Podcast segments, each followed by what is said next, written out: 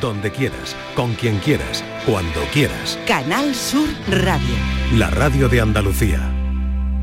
Día Mundial contra el Dolor, cada año este día busca concienciar sobre la necesidad de un mejor manejo y tratamiento del dolor, especialmente del dolor crónico que lamentablemente afecta a millones de personas en todo el mundo.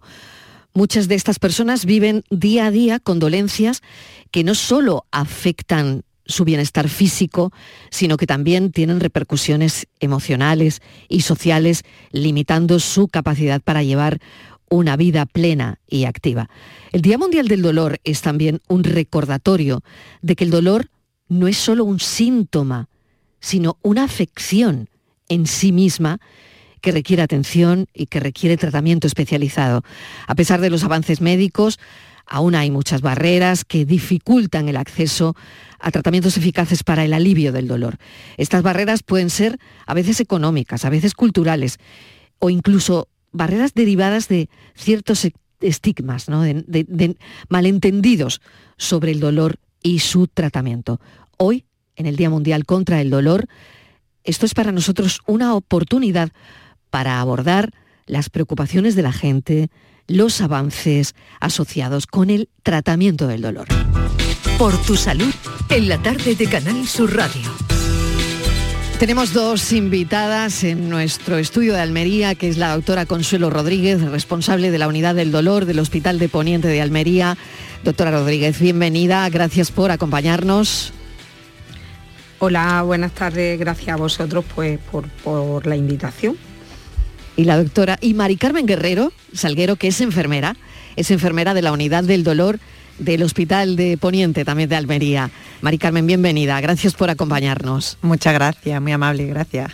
Bueno, voy a recordar el teléfono por si hay alguna persona que quiere hablar de su dolor con las expertas que hoy nos acompañan. Estos son nuestros teléfonos 95 1039 105 y 95 1039 16. 670 94 30 15 por si quieren dejar algún mensaje de audio para nuestras expertas 670 940 200 y vamos a dedicarle este programa al dolor. Ya lo hicimos hace unas cuantas semanas, pero hoy por tratarse del Día Mundial contra el Dolor y sobre todo porque hubo muchas llamadas y personas que se interesaban por ello, vamos a hacer esta segunda parte en el Día Mundial. ¿Cómo define, doctora, la importancia de este Día Mundial contra el Dolor para su unidad? Bueno, pues eh, decir que el, Día Internacional eh, contra el Dolor eh, lo celebramos desde el 2004 porque la Organización Mundial de la Salud y, mm, y la Asociación Internacional para el Estudio del Dolor consideraron que, que el dolor, como bien has dicho, eh, el dolor crónico es una enfermedad en sí. Cuando el dolor es agudo es un síntoma, pero cuando se convierte en crónico se convierte en una enfermedad. Y decidieron eh, conmemorar este día para eh, dar importancia a, esta enfermedad y decidieron que cada año iba a haber un lema o se iba a tratar un aspecto determinado del dolor. Entonces, en este año 2023 es el año del tratamiento eh, integrativo del dolor.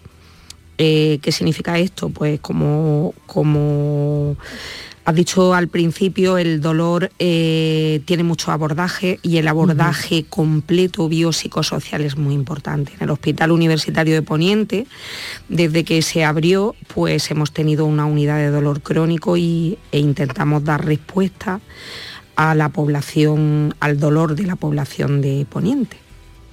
Mari Carmen, ¿qué es para la enfermería este Día Mundial?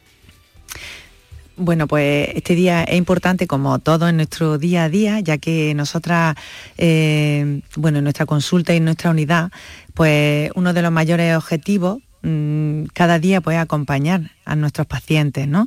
No solo desde la parte enfermera, sino desde ese ámbito emocional y de acompañamiento, ¿no? Y hacerlos sentir que, no están solos. Y, bueno, en esa parte le transmitimos siempre que, están acompañados, que estamos ahí para, para apoyarlos. Y hoy, pues, pues sobre todo, que le quede más claro aún, ¿no? Que, que los tenemos muy en cuenta y que velamos por ellos. Y estamos aquí para, para eso. Bueno, la primera llamada que vamos a tener ahora es la de Ascensión, que nos ha llamado desde Jaén. Ascensión, bienvenida, ¿qué tal?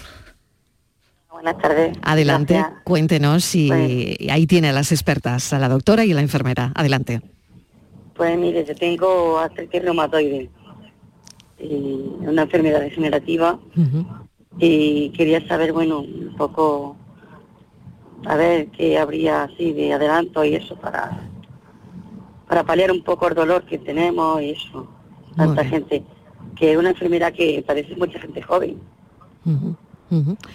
Vamos a ver qué dice la, la doctora. Eh, artritis reumatoide y, y el dolor, ¿no?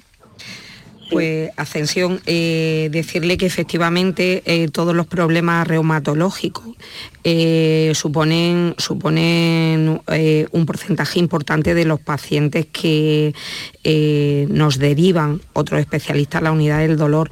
En su caso probablemente pues su especialista de referencia sea el reumatólogo o incluso el traumatólogo. El, dolor, como he dicho, es, es un problema bastante complejo y en función de cada paciente lo que intentamos es hacer un abordaje eh, personalizado. En principio, pues el, el abanico de analgésico, de tratamiento eh, es muy variado. Eh, es verdad que cada vez se están desarrollando pues, técnicas, infiltraciones y demás, pero eh, es difícil hacer un, no sé, o dar una recomendación específica para su dolor en concreto.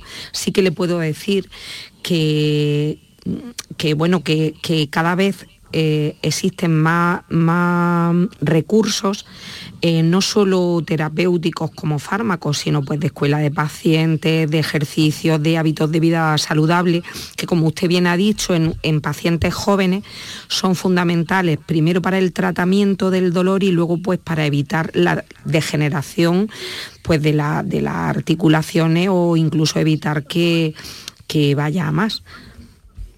Ascensión, eh, espero que le pueda servir lo que le acaba de comentar la doctora. Vale, muchas gracias. Muchísimas gracias y que haya mucho alivio. Estamos hablando del, del dolor 670 94 30 15, 670 940 200 y este es el teléfono del programa. Estos son nuestros teléfonos 95 1039 105 y 95 1039 16. Como decía la doctora, haciendo también ese recordatorio de que el dolor crónico no es solo un síntoma, sino una enfermedad en sí misma que requiere atención y tratamiento especializado. La paciente, la, la llamada, hablaba de avances. ¿Qué avances eh, habéis notado en los últimos años en los tratamientos? Bueno, pues eh, como, como le he intentado resumir un poco, pues yo resumiría, eh, mi- en- todo mi discurso va a ser un poco... eh, pues para que llegue a la mayor parte de la población. Creo que es importante eh, utilizar un lenguaje claro para, Claro. para que lo entienda la mayor parte de la población. Entonces, quizá voy a aparcar un poco los mm, mm, términos más tecnológicos. Se lo más- agradecemos, ¿eh? Se lo agradecemos, doctora. Entonces, un poco, eh, pues yo diría que hemos pasado de usar eh, los analgésicos puro y duro, o sea, el usar eh, pastillas para tratar el, el dolor exclusivamente, a hacer un, un abordaje mucho más amplio, lo que llamamos ahora el abordaje biopsicosocial. ¿Por qué? Porque el paciente eh, muchas veces, sobre todo en los años 70, 80, en los que el desarrollo sobre todo de muchísimos medicamentos nos hizo bueno, pues centrarnos mucho en este tipo de tratamientos, pero sí que hemos visto que, que en el caso del dolor crónico, el abordaje solo con la medicación no es suficiente. Es como esta mañana hemos hecho en el Hospital Universitario de Poniente un, un taller precisamente por el Día Internacional del Dolor en el que compartíamos con pacientes experiencias, dificultades y demás. Y yo les decía que, que tratar el dolor con, con fármaco es como si abordamos en un melocotón gigante solamente el hueso, el núcleo, la parte central. Pero hay otra parte muy importante que, que, mm, a la que no llegamos solo con los fármacos. Entonces, existen pues como pues eh, técnicas, existen eh, hábitos saludables y luego existen en el caso por ejemplo de desarrollos tecnológicos pues desde infiltraciones, infiltraciones de ácido hialurónico para la, para la rodilla, existe radiofrecuencia, existen un montón de intervencionismo que se ha ido desarrollando pues en los últimos años y que dan respuesta a determinados dolores que antes no, no, no tenían tratamiento y ahora sí. Mari Carmen, no sé si quiere añadir algo más a lo que dice la doctora Rodríguez. Adelante. Sí, me gustaría añadir que eh, en el día a día, en cada paciente, cuando viene a eh, las distintas técnicas que tenemos, eh, en ese tiempo que están ahí los pacientes, lo que sí intentamos, pues ver sus necesidades que ellos nos expresen cómo se sienten a nivel físico, fisiológico, emocional, y ahí es donde también en nuestra parte enfermera, del, tiempo que, estamos con el paciente, aparte de, la técnica que se le realiza o el tratamiento que se le administra, pues incluimos esa parte de acompañamiento en el sentido de, mm, explicarle bueno, hábito alimenticio, la necesidad y la, la importancia del sueño, del descanso, de vivir sin estrés, de del deporte, o sea, todo eso, lo que ellos adecuado siempre a sus necesidades, porque cada paciente es diferente y cada paciente tiene unas necesidades, pero sí damos esa educación sanitaria que, que, favorece también no solo la técnica que le hacemos, sino la globalidad de todo el tratamiento. Qué interesante es todo esto, ¿no? ¿Qué papel juega también la educación, la concienciación en el tratamiento del dolor, ¿no? Tanto para el personal médico como para los pacientes, ¿no? Porque estáis abordando el dolor desde distintos aspectos. Bueno, yo esta mañana empezaba mi, bueno, pues mi, charla, mi compartir con, los pacientes en, decir que, el, dolor es una enfermedad un problema invisible. El desafío que tenemos en, en esta sociedad, en el que parece que tenemos todo el conocimiento, que tenemos todos los avances tecnológicos y cómo es posible que, no pongamos eh, voz o no pongamos, eh, visibilicemos pues eso, un, problema que sufren muchos pacientes y sus familias en, soledad. Entonces, eh, es fundamental eh, pues programas como, como, el de esta tarde. Es fundamental que, se dedique un espacio como el que esta mañana nosotros hemos tenido en nuestro, en nuestro centro sanitario pues para que los pacientes puedan venir.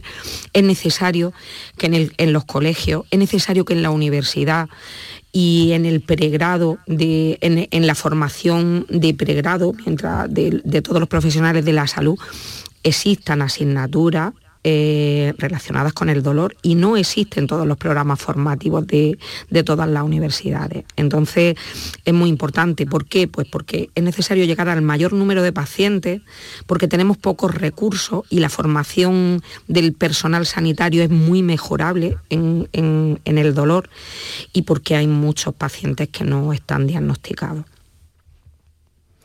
Recordamos el teléfono del programa. Estos son nuestros teléfonos 95 1039 105 y 95 1039 16.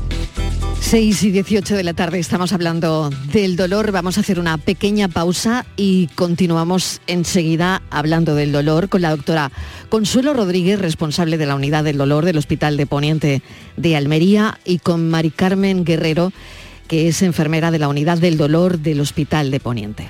Estos son nuestros teléfonos 95 1039 105 y 95 1039 16. Este otoño, únete a la revolución solar con Social Energy. Disfruta de tu instalación llave en mano con grandes descuentos y te regalamos 200 euros en tu batería virtual para que pagues 0 euros en tu factura eléctrica con Luz. Pide tu cita al 955 44 11 11 o socialenergy.es y aprovecha las subvenciones disponibles. La revolución solar es Social Energy. Salta al futuro con la Universidad Internacional de Andalucía. Aún estás a tiempo de solicitar tu plaza en nuestros másteres y diplomas. Con títulos en medicina, derecho, enseñanza y mucho más. Infórmate en unia.es. Vigorra toma la calle. La mañana de Andalucía sale a tu encuentro recorremos Andalucía con Jesús Vigorra. Y mañana 18 de octubre estaremos en Huelva para conocer aún más de la gente que es protagonista en esta tierra. Su industria, su campo y su mar, su gastronomía, su proyección comercial en España y el extranjero, sus curiosidades. La mañana de Andalucía con Jesús Vigorra. Mañana edición especial desde Huelva. Contigo somos más Canal Sur Radio. Contigo somos más Andalucía. La noche está llena de sorpresas, de gente brillante, de momentos inigualables, de espacios y ambientes fantásticos. La noche de Canal Sur Radio con Rafa Cremades.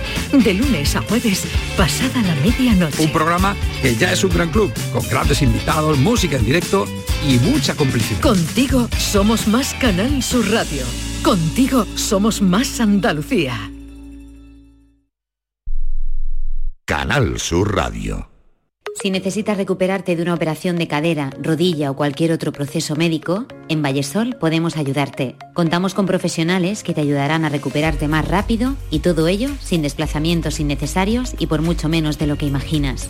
Infórmate en el 924 24 25 o en vallesol.es. Vallesol, te cuidamos diferente porque eres único. Los Guerrilleros, tapicería y colchonería en Utrera, a precios de fábrica. Colchón de matrimonio de 27 centímetros de grosor, lechos independientes, refuerzo en zona lumbar, cara de verano e invierno, valorado en 689 euros, ahora 299 euros. Sí, sí, has escuchado bien, 299 euros. Y por un euro más televisor LED de 32 pulgadas de regalo. Estamos en Utrera, carretera Carmona número 15 en Utrera, Sevilla. Entregas en 48 horas. El mejor jamón del mundo te espera en Aracena. Del 20 al 22 y del 27 al 29 de octubre, ven a degustar nuestro jamón en la 26 edición de la Feria Regional del Jamón y del Cerdo Ibérico. Un entorno incomparable y un sabor único. Ven y disfruta de Aracena, la ciudad de la gruta y de otras muchas maravillas. Estos son nuestros teléfonos 95 1039 105 y 95 1039 16. 670 94 30 15 también por si quieren dejar un mensaje de audio 670 940 200 si estamos hablando del dolor día mundial y tenemos que mm, elevarlo a la importancia que tiene sobre todo queríamos preguntarle a, la doctora Consuelo Rodríguez, que es responsable de la unidad del dolor en el Hospital Universitario de Poniente de Almería, y a Mari Carmen Guerrero, que es enfermera en el mismo hospital. ¿Cuál sería vuestro mensaje para esos pacientes que sienten que su dolor no se les toma en serio? Que mm, no se les comprende o que no se les entiende bien. Bueno, pues eh, como he dicho al principio, eh, es fundamental, es fundamental eh, creer a los pacientes. O sea, yo esta mañana hacía una pregunta a la, creo que teníamos 40 pacientes en el, en el aula en el que estábamos y una de, de las cosas que, que, he preguntado es cuántos de ustedes han sentido que, que no les creía bien su médico o su enfermero o bien su familiar, y el 100% de, los pacientes han, han levantado la mano.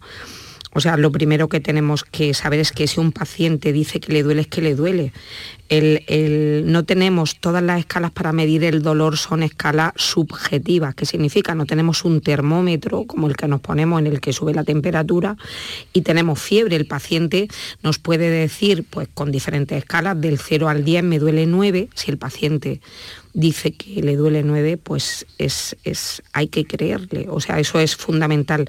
¿Qué podemos hacer para ello? Pues como profesionales primero eh, saber o concienciarnos o saber que el dolor aparte de ser un síntoma físico, no podemos separar la percepción del dolor físico con el dolor eh, emocional o la percepción que el paciente tiene del dolor, porque es todo uno. O sea que lo primero es que los profesionales, aquí la, piedra está en, nuestro tejado, es que nosotros somos los primeros que tenemos que eh, tener el concepto de que el dolor, o sea, hay que creer al paciente.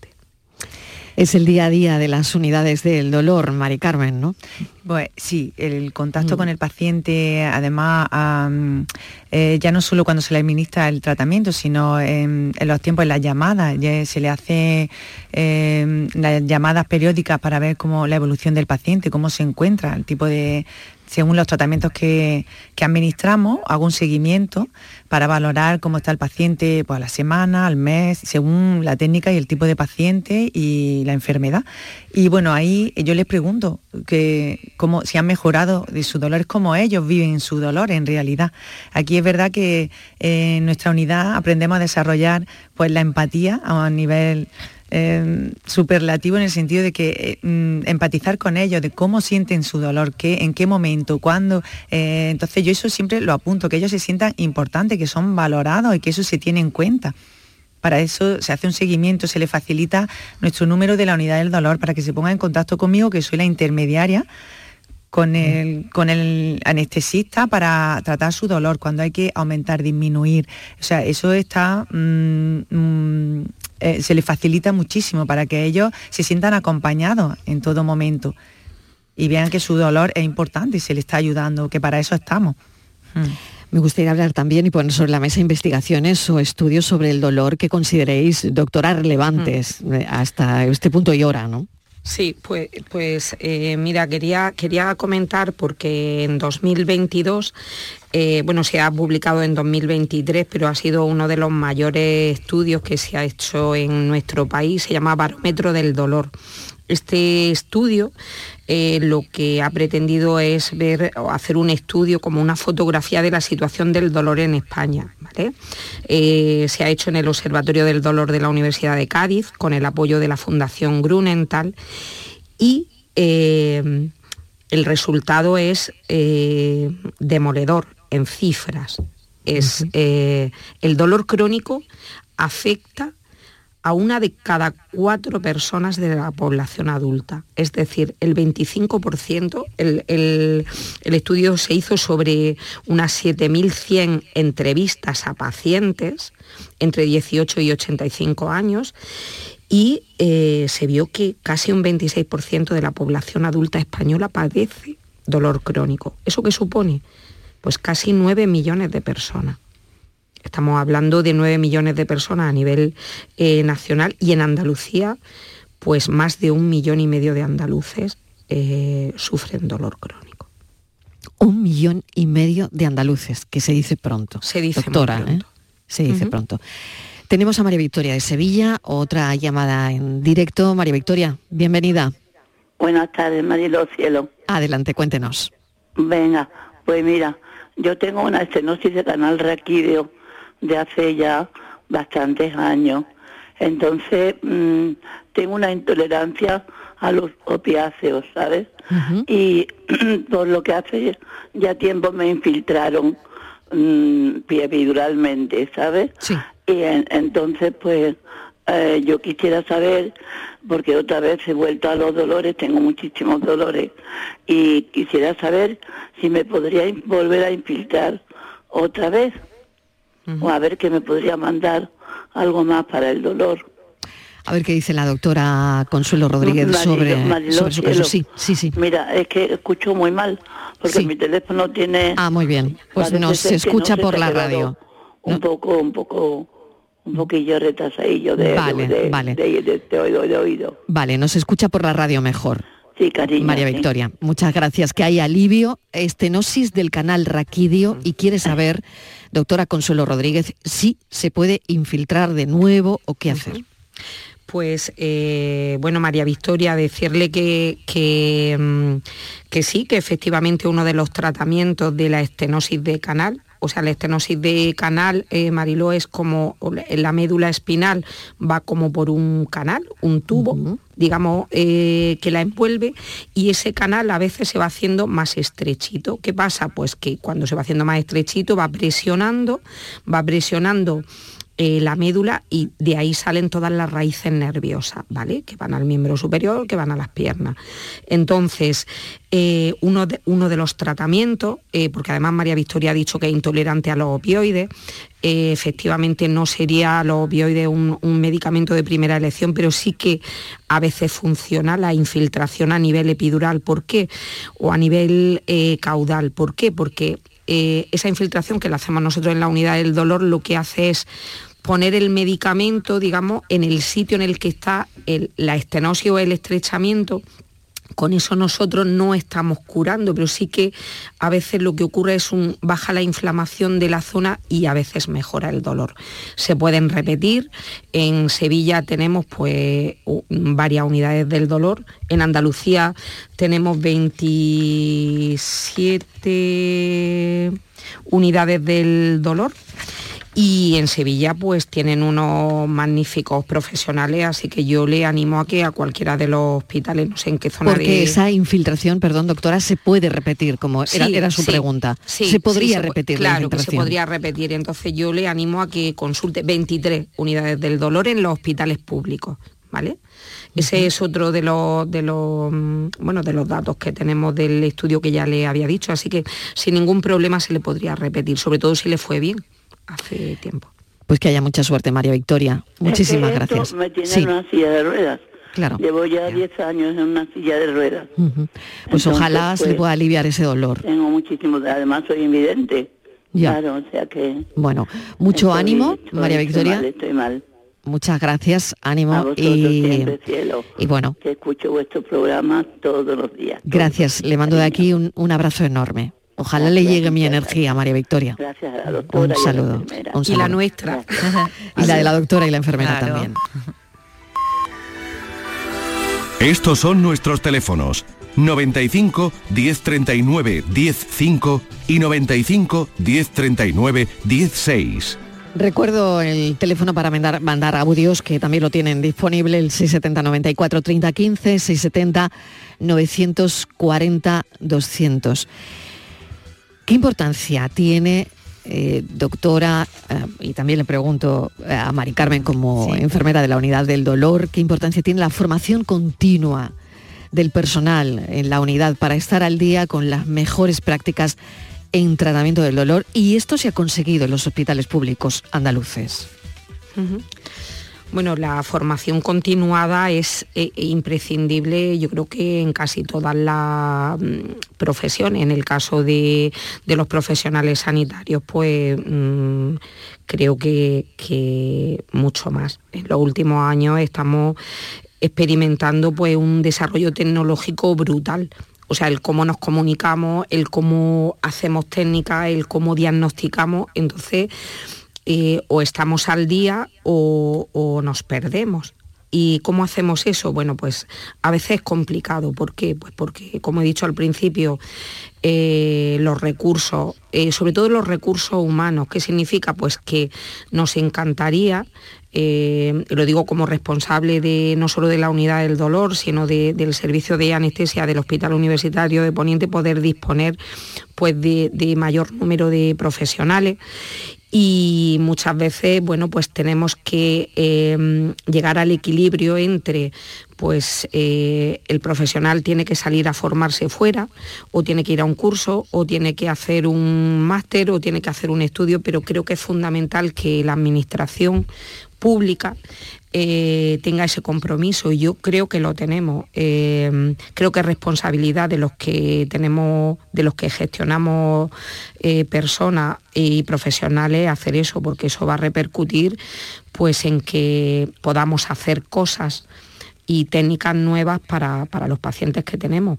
Es decir, que la incorporación de, nuevos fármacos, de nuevas tecnologías, de nuevas infiltraciones, de nuevos tratamientos para el dolor neuropático se pueden hacer pues porque nos formamos, porque las conocemos y porque aprendemos utilizar la palabra neuropático, eh, se lo vamos a explicar ah, a, pues los, oyentes porque es su día a día, doctora, es su día a día, pero un dolor he intentado, neuropático. el dolor neuropático es un El dolor del nervio que diríamos nosotros, es El, es el dolor más de más difícil tratamiento que tenemos mm. ahora mismo. Por eso ha salido quizá en este, en este momento. ¿Qué es lo que pasa? Mm. Pues que eh, es de es un dolor eh, que eh, dificulta mucho el día a día de las personas porque impide dormir, eh, trastorna pues, los hábitos de sueño, de conducta alimentaria, impide que el paciente pueda hacer su vida normal.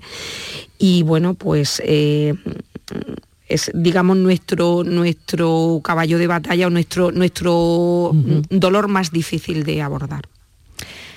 Ese es el desafío Ese es el desafío. Sí, adelante. Eh, que además de formarnos eh, con distintos cursos, máster y a nivel del hospital que nos lo facilita, a nivel individual también, y además también eh, tenemos nuestra escuela de pacientes en la que cada vez estamos más enfocados en formar al propio paciente para hacerlo partícipe de su enfermedad y ayudarlo a, vivir con su enfermedad y no a sobrevivir, sino a vivir con su enfermedad. Y, en eso sí, pues mm, estamos más implicadas en cómo ayudarlos con hábitos de vida saludable, educación sanitaria, con técnicas eh, de relajación y, bueno, más a otro nivel y que y hacernos cargo también, nos ocupamos de que llegue cada vez a más pacientes esta información, de ayudarlos a que colaboren con ellos mismos, que es con nosotras, pero son con ellos mismos y cada vez mm, vamos viendo Mm, que los pacientes se implican más y al final todos somos uno y nos conectamos y nosotras mismas nos animamos mucho más y van, vamos ampliando esas técnicas y, mm, que para ayudar sobre todo a eso, al paciente a vivir con su dolor. Bueno, decir que la escuela de pacientes eh, la pusimos en marcha, la escuela de pacientes con dolor crónico fuimos pioneros en el Hospital Universitario de Poniente, fue la primera que hubo en Andalucía. Ya teníamos en nuestro hospital escuela de pacientes para cáncer de mama, escuela de pacientes para pacientes ostomizados, pero mm, la nuestra eh, ha sido la primera en nuestra comunidad y desde 2019, como dice Meli, pues mm, hacemos que el paciente eh, no sea un sujeto paciente o pasivo, sino que eh, tome un rol activo en todo lo que es el proceso de su enfermedad, que también es muy importante. ¿Y existe una relación entre la edad del paciente y la percepción del dolor? Bueno, pues en, el estudio que le digo, en el barómetro se ha visto que, mm, la mayor parte de, los pacientes con dolor crónico se concentraban en torno a los 50 años. Es verdad que no hay que descartar, existe un dolor muchas veces, no voy a decir olvidado, pero que no, no tenemos presente, que es el dolor infantil, y hay un proyecto en el Plan Andaluz del Dolor eh, de nuestra comunidad, pues para hacer una unidad de referencia a nivel, a nivel de comunidad, pues para tenerlo en cuenta. Y luego el, Qué interesante me parece, doctora, porque vamos, la interrumpo porque me parece de verdad súper interesante, porque mm, a, los niños casi siempre les duele la tripa, pero tampoco les hacemos mucho caso, ¿no? Sí, hasta que Claro, hasta que verdaderamente no te das cuenta que, mm, bueno, pues que ese dolor termina en una apendicitis a lo mejor, o mm, bueno, o, otros asuntos, otros asuntos que, mm, puedan llevar a determinada gravedad, ¿no? Pero ese dolor de la tripa del día a día que tantas madres, padres, abuelos y abuelas eh, ven de sus nietos, hijos, ¿no? Eh, bueno, igual no le hacemos todo el caso que deberíamos. Sí, eh, ya le decía que, que, mm, que yo creo que es importante eso, pues tener un estudio como, como, como, el que tenemos del barómetro del dolor, tener que tenemos en Andalucía el Plan Andaluz del Dolor, eh, que es un referente a nivel nacional en el que, como digo, eh, hay muchísimos proyectos y somos eh, innovadores en circuitos, circuitos de derivación de pacientes, conexión o incluso hacer el, el tema del abordaje integral, hablando, por ejemplo, uno de, de las iniciativas del Plan Integral del Dolor es tener en cuenta la humanización. Eh, nuestra enfermera Meli, Carmen María, es Meli, la, ha hecho muchísimo hincapié en, eso, lo que yo decía al principio, el paciente es una parte física, pero somos una parte amplísima, mucho más, que es emocional, que es también social, que es también de creencias y que es importante tenerlo en cuenta. Pero a la pregunta que me decías, eh, si está la mayor parte de, del, digamos, del impacto del dolor en, pacientes en torno a los 50 años. Y esto también es muy importante porque son pacientes que suelen estar en vida laboral activa y en un porcentaje también importante, en torno al 50%, pues son causa de bajas laborales y eso también tiene un, impacto pues, muy importante a nivel económico, claro. ¿Qué papel juegan las terapias complementarias, eh, alternativas en el tratamiento del dolor dentro de todo esto? Mm, creo que es una pregunta para las dos, para la doctora y enfermera, Porque no sé si se ponen en juego, imagino que sí, porque lo hablabais desde el principio, ¿no? Hmm. Eh, me gustaría aclarar aquí, mm, intentamos bueno, tener una buena gestión emocional Ahí yo creo que está la base ¿no? de cómo gestionar nuestro dolor, porque como ha dicho la doctora, eh, nos afecta o le afecta a los pacientes en el ámbito social, personal, laboral, eh, económico, o sea, tu, vida cambia radical cuando tienes un dolor crónico y cambia muchísimo tu vida a todos los niveles. Entonces, esa gestión emocional a veces no nos han enseñado a, hacer esa gestión y en, eso nos enfocamos, ¿no? Eh, en, qué sentimos, en cómo nos sentimos, que es totalmente normal, y, bueno, enfocarnos en aprender a, gestionar, a llevar nuestro dolor, a hacernos partícipes de, y, responsables. Eh, enseñamos a los pacientes a eso, a hacerse responsables de cómo ellos llevan su dolor. También invitamos a la familia porque a veces mm, nos expresan los pacientes que sus familias no los creen, o, al verla en la cama, a verla imposibilitada, a verlo. Y, a veces invitamos a los, a veces no, intentamos decirle que vengan, que, mm, que ellos sean partícipes de, lo que sienten a todos los niveles, para que se acompañen. Y, no sean solo su dolor. Y esa gestión emocional es para todos, al final, el, cómo gestionar el día a día. Yo mm, bueno, complementando lo que dice Meli, eh, en cuanto a las terapias complementarias en el tratamiento del dolor, quería dar mm, sobre todo dos puntos que pueden ser importantes, sobre todo para... para hay eh, poca evidencia o artículos de calidad científicos sobre las terapias complementarias. Esto es un hecho. ¿Por qué? Porque es muy difícil. Entonces, el que no haya, en la ausencia de evidencia no significa pues que no sean útiles o no, solo que no hay evidencia científica. ¿Qué tipo de terapia? O sea, no se pueden meter en el mismo saco tampoco todas las terapias complementarias. ¿Por qué? Pues porque, por ejemplo, eh, sí que hay evidencia que la acupuntura hay evidencia científica que la acupuntura no es una pseudociencia. De hecho, hay unidades del dolor en que la incorporan como, como un modo de tratamiento de determinadas patologías. En la unidad del dolor de Virgen del Rocío se hace, en la unidad del dolor de Virgen de las Nieves también, o sea, hay que diferenciar. Luego existen otro tipo de bueno, pues de, intervenciones terapéuticas que son muy importantes, como la gestión emocional, pero pues hay eh, terapias alternativas como la homeopatía, la aromaterapia, en fin, que no hay evidencia. Es más, desde el Ministerio de Sanidad hay una campaña que yo eh, animo a los, a los escuchantes para que entren, que se llama campaña con prueba en la que eh, hay información detallada sobre realmente pues qué es eficaz o que no y también porque se han puesto de moda pues muchas mm, falsas terapias que venden remedios que no son útiles mm, para los pacientes. Y hombre no, no, no debemos eh, pues por supuesto eh, digamos jugar con el, con el dolor de los pacientes pero desgraciadamente pues hay falsos profesionales o falsos eh, personas pues que utilizan cualquier cosa. Entonces, en, este caso concreto te agradezco la pregunta porque creo que es importante pues eso, tener, tener claras las cosas. Claro, muchas de venta, sí, muchas de venta por internet. Sí, sí Mari Carmen, claro.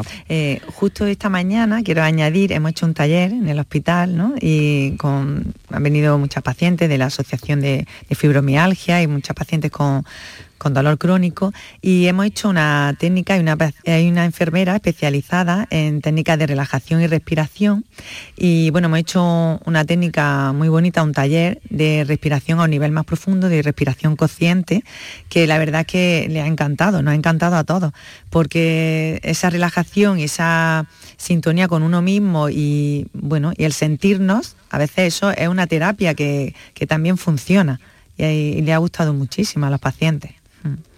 ¿Hay alguna historia de éxito mm, que podamos contar?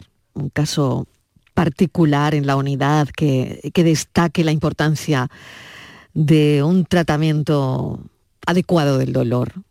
Imagino que hay muchos, pero alguno que tengáis en mente, doctora. Bueno, sí que hay, bueno, a ver, no, no, quiero, sí que hay muchos pacientes, a mí personalmente, el, tratamiento de la mejoría de, de, pacientes con dolor crónico eh, no, nos, nos satisface, pero tampoco quiero decir que sea como como algo espectacular. Sí que es cierto que cuando un paciente viene con un grado de dolor intensísimo, 10, y somos capaces de bajarlo a 5, pues sí que hay pacientes pues que han podido eh, volver a hacer su vida normal, en el sentido de decir, pues pacientes que estaban de baja laboral, a los que se le ha hecho una eh, serie de infiltraciones o se le ha hecho radiofrecuencia de faceta o se le ha infiltrado toxina botulínica para, porque tenían una cefalea intensa. En fin, no podría decirle algún caso concreto, me estaba acordando porque estaba mirando a Meli en el caso de dolor neuropático, sí que tenemos a una paciente que se le puso el parche bueno, tenemos varios pacientes en los que sí que se ha recuperado en el caso de dolor localizado, ¿no? Algún tratamiento. Sí, de hecho eh, es un tratamiento que administramos y bueno, que el paciente tiene que estar ahí un tiempo y se hace un seguimiento y se repite en varias ocasiones. Y, bueno, eh, ahí tengo pacientes que, mm, que, están deseando volver a repetir el parche porque mejoran un, bastante y hay otros que directamente, hay otros que no y otros que que ya dicen, estoy perfecto, estoy bien, mi, calidad de vida ha mejorado, eh, una barbaridad, de no poder ponerme un calcetín, puedo ya poner mis zapatillas y andar. Y Entonces, todo eso es muy satisfactorio. Cuando yo le llamo a los pacientes y dicen, pues ahora mismo prefiero esperar, no voy a administrarme el tratamiento porque he mejorado bastante. Entonces, eso está genial. Y luego en pacientes con fibromialgia, pues hay pacientes que se repite el tratamiento cada seis meses, pues sí tengo algunas pacientes que deciden no administrarlo porque se encuentran mucho mejor y, prefieren seguir con su vida saludable sus hábitos de vida, que también se le, da esa educación sanitaria, se lo toman en serio, se cogen las riendas de su enfermedad y, me dicen algunas que no quieren ponerse tratamiento médico, que, se sienten mejor con su, con su estilo de vida, ¿no? que han aprendido. Y eso es la parte que, que también en la que nos enfocamos.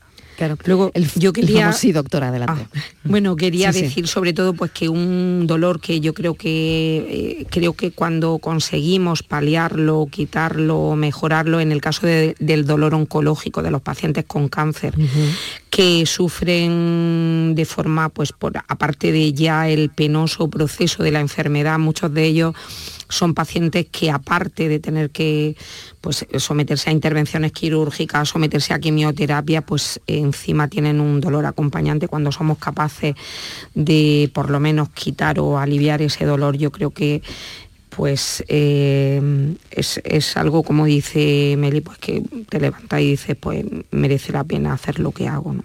Desde luego. El famoso parche, ¿no? el, parche, el parche famoso, porque hay que, claro, porque hay quien, quien está bien con el parche y quien no tan bien. Claro, responde eh, al tratamiento cada paciente, depende de su dolor y cómo percibe su dolor también, claro. Y el parche eh, tiene contraindicaciones, el famoso parche. Sí, sí, sí que las tiene. Sí las tiene. Sí, pero bueno, se le explica todo al paciente, todo lo que puede sentir y lo que le puede pasar, los efectos secundarios de uno a tres días y ellos, mm, pues unos los tienen más, otros menos, otros, va en función del paciente, y, pero bueno, para ellos le merece la alegría administrárselo porque mm, les viene, o sea, las consecuencias, mm, o sea, los efectos secundarios son inferiores al beneficio el parche, el parche por sí mismo tiene un programa, el parche, yo creo, ¿no? Sí, sí, sí, sí, al parche le podríamos dedicar toda la hora, ¿no? Exacto, exacto. Cuando quieras, cuando quieras. Nosotras encantadas, estamos como en casa. Claro que sí, claro que sí. Bueno, hoy estábamos hablando del dolor de manera genérica, pero es verdad que lo que más oye una de los pacientes es el asunto del parche, ¿no? Y es verdad que le dedicaremos eh, otro día. Para terminar, ¿qué se necesita para mejorar aún más la atención, el tratamiento del dolor en el futuro, doctora? Bueno, esa es la, pregunta del millón. Mm. Yo creo que necesitamos llegar al mayor número de pacientes o sea, que el tratamiento del dolor sea el acceso universal de los pacientes a las unidades del dolor y no solo a las unidades, nosotros somos, digamos, la punta, o la punta del iceberg, sino que todos los pacientes puedan tener acceso a profesionales que puedan atender su dolor. Eh, esto es algo transversal, eh, su médico de atención primaria, su enfermero, reumatólogo y por supuesto las unidades del dolor. Necesitamos más recursos, necesitamos más formación y sobre todo necesitamos creer a los pacientes y visibilizar, como he dicho al principio, pues una, enfermedad invisible. Creo que eh, programas como este, programas de formación en la universidad, de, concienciación, son imprescindibles, aunque solo sea un día al año, pero la sensibilidad por el paciente con dolor crónico tiene que ser todos los días.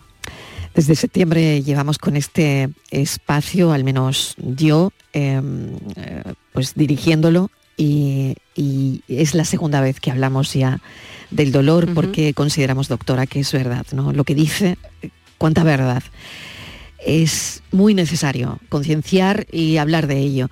Les voy a agradecer su paso por el programa a la doctora Consuelo Rodríguez, responsable de la Unidad del Dolor del Hospital Universitario de Poniente de Almería, y también a Mari Carmen Guerrero, enfermera de la misma unidad.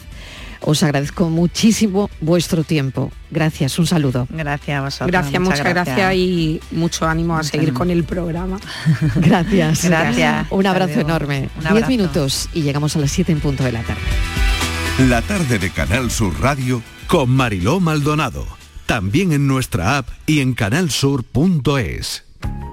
Salta al futuro con la Universidad Internacional de Andalucía. Aún estás a tiempo de solicitar tu plaza en nuestros másteres y diplomas. Con títulos en medicina, derecho, enseñanza y mucho más. Infórmate en unia.es.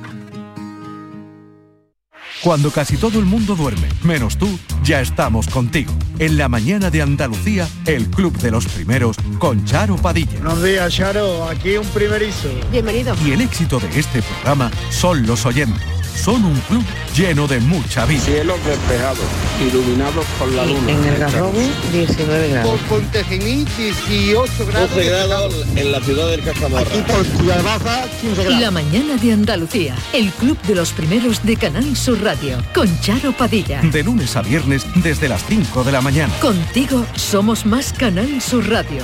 Contigo somos más Andalucía. La tarde de Canal Sur Radio con Mariló Maldonado. Y del dolor a los antihistamínicos, porque de eso va nuestra pregunta de hoy. Ya saben los oyentes que acabamos siempre con una pregunta del programa. ¿Los antihistamínicos interactúan con otros medicamentos? Por ejemplo, si yo tengo la tensión alta, soy hipertensa y estoy tomando medicación, ¿existe algún riesgo de tomar antihistamínicos? Es la pregunta que vamos a trasladar al doctor Ángel López, es médico rural de Cañada Rosal, especialista en medicina familiar y comunitaria. Doctor López, bienvenido. Hola, buenas tardes. Buenas tardes a todos. Bueno, pues le he lanzado ya la pregunta. Eh, antihistamínicos y medicación para la hipertensión. ¿Cómo se llevan? Bueno, la verdad es que los antihistamínicos, como cualquier otra sustancia eh, química, eh, farmacológica, pues pueden interactuar, evidentemente. Las interacciones suelen ser eh, menores la mayoría de las veces y bueno, y suelen estar prescritas por un profesional de la medicina que lo, que lo sabe. Entonces, bueno, sí pueden actuar, evidentemente, pero por ejemplo, en el caso de que usted me hace la pregunta concreta de, los antihipertensivos, pues en general no existe un riesgo significativo, aunque sí puede haber una interacción en caso de medicamentos como pueden ser para, eh, para bueno, para, por ejemplo, eh, el corazón, ¿no? Eh, que, bueno, que pueden aumentar el riesgo de arritmias cardíacas, por ejemplo, presión arterial baja, algunos de los medicamentos que sirven para eso. Pero dentro de los antihistamínicos hay, hay, varias familias, bueno, y nosotros ya desde hace tiempo utilizamos los antihistamínicos de segunda generación, que, bueno, tienen menos posibilidad de interacción. Y, por ejemplo, una persona que esté tomando antidepresivos y antihistamínicos, ¿qué pasa con eso?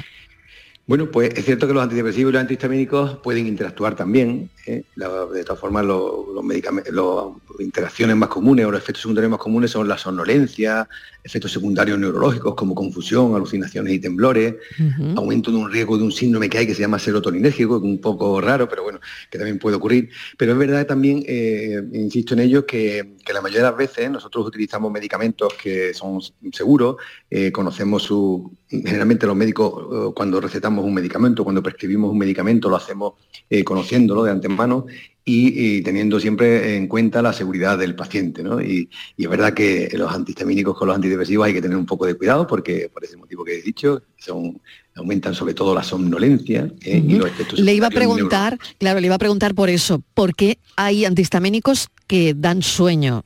Parece que los de nueva generación menos, pero somnolencia y sedación. Efectivamente.